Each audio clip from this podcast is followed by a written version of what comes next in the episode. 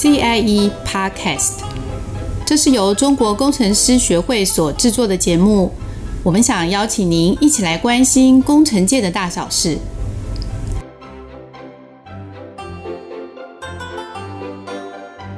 大家好，欢迎收听 CIE Podcast。今天在节目中现身的来宾有几个特质。呃，首先他的轨道工程经验非常的丰富，应该有三三四十年吧。呃，其次呢，她是一位在工程界是一位女性的高阶主管，然后我觉得她最大的特色就是快人快语，个性非常的爽爽朗，呃，说话的速度很快。她是台湾世熙工程顾问公司轨道及建筑事业群的前副总陈佑华，我们来听听她和捷运工程是如何结缘的。副总好。我们先从那个捷运工程谈起好了。副总算是国内呃参与捷运工程蛮早的、蛮早期的这个这个工程师，能不能谈一谈当初参与的这一段经验？台北捷运刚开始的时候，其实是跟由国外领衔，嗯，所以当时在台北捷运开始由这个找那个 ATC 当总顾问，我们台湾世信到前身是中华顾问，嗯，那我们参与的时候是从呃新店线开始。那新电线那个时候是他要求我们是做跟国外的联合承揽，是由国外顾问公司领衔。当时有两个设计标，一个是跟那个 Electrowatt 跟 Geoconsult 的那个是一六一标，那我参与的是一六二标，跟法国的这个索维度股份，它是后后后来的这个 Citra 做呃联合承揽。那我当时是做建筑组的组长，嗯。在那个时期，其实我蛮蛮深刻的一个经验，就是我还没有参与到那个计划的时候，那外务顾问就说，捷运工程到你们国家是新的一个工程技术，捷运车站设计跟一般车站跟火车站都不一样。他说他希望我们跟他一起工作的时候有共同的语言、共同的认知，所以要求我们派到呃这个法国。去巴黎受训，受训啊、呃，大概是三三四个礼拜，嗯，然后说我要告诉你，呃，什么东西是什么，我们讲什么东西你要听得懂，嗯，所以第一个还没开始设计就先先去法国，所以当时面临第一个问题就发现就是说，哎，法国人讲话真的法国腔很重，嗯，他们自己也很少跟这个所谓的用英语系的国家合作，嗯。所以他们那个那个法国人呢，他也派到英国去学英文，就跟家庭一起生活了一段时间以后，觉得英文熟悉了以后，才派到台湾来。嗯，所以最让我印象最深刻的是，第一个是说，而且那个时候是用这个全英文的为主的，没有没有中文的一个 project，所以就变成语文能力在当时变得很重要。然后训练我一个胆量，就是我敢说英文。嗯，因为发现法国人讲英文没有我没有我好，他们其实很腔很重，让我们帮他安排在我们在公司内部让我演讲啊，讲说车车站设计该怎么做，还要听翻译，很多人听不懂 他们讲的东西，真的。所以就是说，第一个让我们就是一个全英文环境底下去学，在尤其是幸运的是说，在台湾这个环境用全英文环境、全英文的这个做一个设计是。也是幸福的，让我有胆量去做一个所谓的国际 project，嗯，然后让我学会了，知道怎么学会怎么跟外国人合作，知道他们怎么用这个用用字的精准度，嗯，怎么做契约管理，因为工程本身，实际上土木工程其实是一个蛮传统的产业，它比较尖端的是因为它在这个列车的系统上面是跟国内其他人不一样，后来也是我们公司要走向海外。其实有用这个 project 到国外去说，我们有 international project 的经验。嗯嗯，如果没有当初呃北捷用这个规定，我们用全英文的环境里面去做这件事，我们也没有能力，没有资没有这个资格可以到海外去。因为海外去都要求你要有 international project 经验，所以那个就是一开始那个捷运的经验对我来讲是非常重要的。嗯，尤其是引进了我们以前第一个相当于国内的计划，引进那个 FIDIC 契约管理。第三个一个是开始从呃这个手绘转成 CAD，电脑绘图是那个 project 开始。哦。从捷运开始，开始他要求没有要求全部的用 Total 用 AutoCAD。嗯。后来，呃，慢慢的就开始全部用 AutoCAD 了，就再也没有手绘的。国内引进的就这几个，然后再有 ISO 的引进，九零零引进都是从那个捷运开始。嗯，所以，呃，我觉得我很幸运，虽然虽然走了捷运这个路，让我从呃原来做建筑设计这个专业的领域转到工程领域来，好有点遗憾。每次人家问我说，我说嗯，我已经不叫建筑人了，因为我背景是建筑建筑系毕业的。嗯，会有这个遗憾。可是觉得也很幸运，就是说这样一转，有不同的视野出来。嗯，如果你常常搭捷运，不知道你有没有想过，为什么有一些车站是做上下层的？呃，比方说永安捷运站，那有些车站呢却是做成呃双边的换车，像是中正纪念堂这一站，除了月台以外，在捷运车站里面。还有很多看不到的地方，其实都藏了有意思的巧思和秘密。所以副总那时候，那时候国内在做那个捷运工程的这些技术呢，也是从那个时候跟国外慢慢学进来，还是原本国内就有这样做捷运工程？应该说，国内本来就有做铁路地下化的这个经验。嗯好像是差不多，可是事实上有点不太一样的是说，因为捷运是在道路底下做，哦，在施工的同时要维维持道路畅通。那铁路工程呢，它是在自己的用地范围内施作是不一样的。嗯嗯，那捷运本身是在道路底下去施工。所以又临防，又有的又开挖的比较深，又再来就是大量的引进这个浅盾隧道。嗯，因为我们其实以前在一一般的那种电信的动道也有用到，或是我们污水管也有用到，但是不一样的是施工精度的问题。嗯，施工精度要很高，因为精度精准的精准度就是我们的施工误差哦。施工误差要很要很精准，我们轨道运输它的精准度是所谓的 millimeter，嗯。一般我们的这个呃建筑工程它是 centimeter，是很大的差异的，所以它的精准度要求是不同的。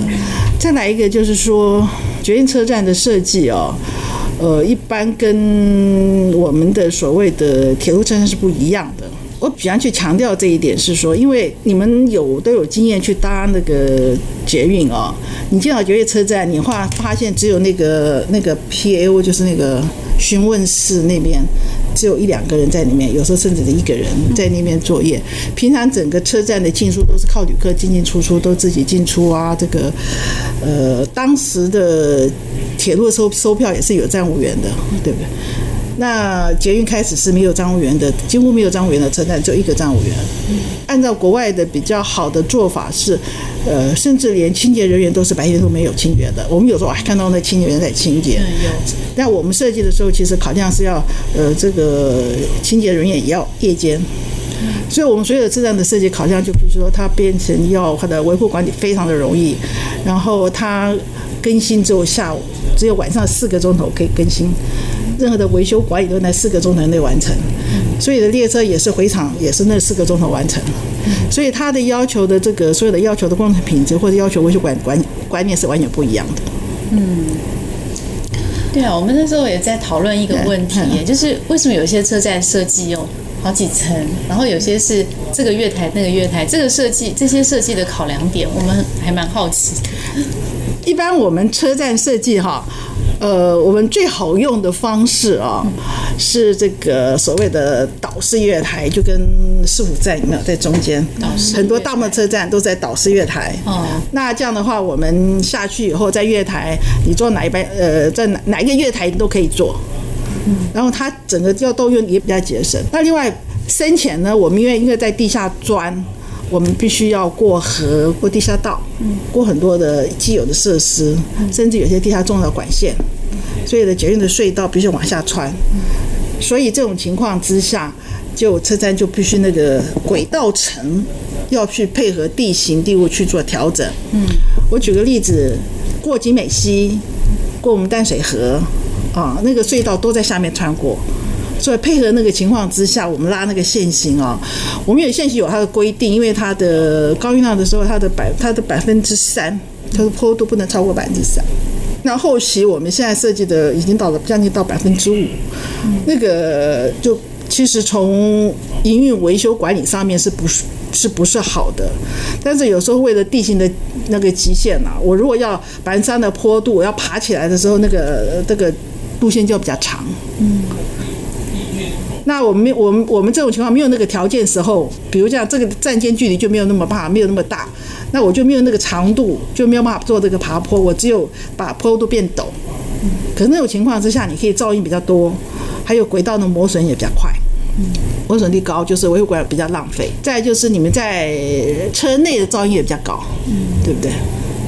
另外一个是转弯半径，我们现在那个如果转弯半径，一般来讲高音量会到最好，它设计规规定是两百两百公尺。到东门那一段，声音特别吵吵啊，那个是两百。未来你会发现中音量的小半径是五十，就是越来越吵。所以我们为了不让它吵，又加了很多设施，可能要加涂油啊或喷水啊。那另外还有一个就是减速。减速也可以让噪音降低，嗯，所以也就是说，能够比较好的条件之下，它不仅工程费新建比较低，那我为维护管会也比较低。其实这些考量都是我们在做设计必须考量的，嗯嗯。那我刚才讲的车站的话，就是岛式月台就跟市府站那种，或者敦华路站、东京电台也是那样子的，嗯嗯。另外就是侧式月台，就是两个轨道在中间，两个暗壁式的，嗯，然后侧侧式。测就两两个测试月台，两个测试月台情况之下，通常是那种轨道线型，它就是直线，轨道线型本身是比较好的。可是我们那种情况之下，我们通常用在哪里？用在所谓的明挖覆盖式的隧道，也就是说，我的车站的那个线型高层啊，它没有办法降低，它只能抬高。抬高的话，我的工法就不是浅盾隧道工法了。浅钝隧道工法，我可以把隧道很很简单的这样拉开，因为呃岛式月台月台在中间，那我轨道在两边，那我就这样进来就拉开。嗯嗯。这种情况之下用用那个浅钝隧道就简单。如果说我没有办法的话，没有办法那个深度做浅钝那个浅钝隧道，因为浅钝隧道它有一个一定的深度，这样才安全，不会塌陷。那这种情况之下就把这个轨道就并起来，并起来就就拉直走。才会节省那个开挖的空间，这样的就因为拉开一拉开就会开挖空间变大了，就工程费也增加了，呃，对交通对环境冲击也比较大。那我们就把两个轨道并起来以后，月台放到两边了，轨道的两边去了，那种测试月台，那种情况之下，对于万一坐错车的人要跨轨就要往。不是往上走就是往下走，所以因为它已经高了，所以通常都是往下走。那如果说是在文湖线这种情况，就是高架了，我就往上走。所以这种就是测试月台。当你路更窄的时候，我连这个侧式也都没有办法做的情况之下，我另外方式就是把它叠起来。永安站是不是就这样子？对，挖很深。哎，就是这样子，上下。可是这种情况之下，工程费高，就是越挖越深，就工程就越高。通常这两个的时候呢，可它如果是两个两个隧道呢，它还有它的间距在。所以这两个隧道，它必须要离至少一个低一个一个直径一个直径这样低才安全。所以这种情况之下，它的变成说上下月台变成至至少有三层月台，三层的高深度，所以就变得比较深。可是我不知道你们在使用上面，你们你们会不会会觉得说是，呃，两个侧式月台好用呢，还是上下叠好用？我觉得好像上下哎、欸，是的，你说没错，是因为你你你，因为你你上下点，你只要经过电梯或者是电扶梯上下就可以了，你不要跨到对侧月台去。对。对，可是也是首创的，好像世界上也很少看到首创在文那个就是环状线，它有个高架这样上下月台。那也是道路不够不够宽，嗯嗯，我们必须要保，我们必须要保留跟邻房的这消防距离，所以就变成也是上下叠了，嗯，不是环状线，环环状线，环状线有一个有车站是这样上下叠的。在那个是那个什么台六四上面。呃，中和那边。对对对对对对对对对对。对，有个叠起来的那个。那那个我就会很困难了。你看，你可以看沿途那个，我们从这个水平的轨道最后走到上上下，要很长的距离。然后有个问题，在做捷运捷运这设计呢，你们可能都没有办法想象。我们通常会有一个所谓的区间车的考量。嗯，哦，区间车就是中间只有，比如说只有市府到哪边这种区间车。对。那这种区间车就是为了尖峰时间，这边人比较多，可以加密班次，嗯，外面就减少班次。以前新店线就是台电大楼到到哪里哦，这样一个区间车。那这种区间车的话，我们就会中间会有一个这个道岔，让它转侧，转侧，其实让轨道可以让让我们的车子可以回车回来，啊。那这是一个为了这个区间车区间营运的目的。另外还有一个就是说，我们希望我们万一发生了断电有问题的时候，所谓的降等运就少部分的车站影响，别的还可以继续营运。那这种情况下，我们也会有这个所谓转侧器出现。那那哎，转转侧出现。另外还有就是我们需要我们断电区间只有某部分。所以在这方面的考量上就比较多，可是，一旦我变成叠字了以后，它就没有办法，车子没有办法掉。水平两个轨道之间做个转侧器就简单了，可是上上下以后就掉不了了，那轨道就没有办法联络了。所以这种情况下就必须要有很长。所以通常，因为我们通常希望是至少三到四个站有个转侧器，就是方便以后的营运调度。不单纯是区间车的问题，所以这方面，所以上下叠就有它的。虽然对于乘客来讲，上下好像蛮好用的，可是在营运调度上就比较困难，比较麻烦，比较麻烦。听完了今天的内容，不知道你们对捷运车车站有没有多一点的认识了？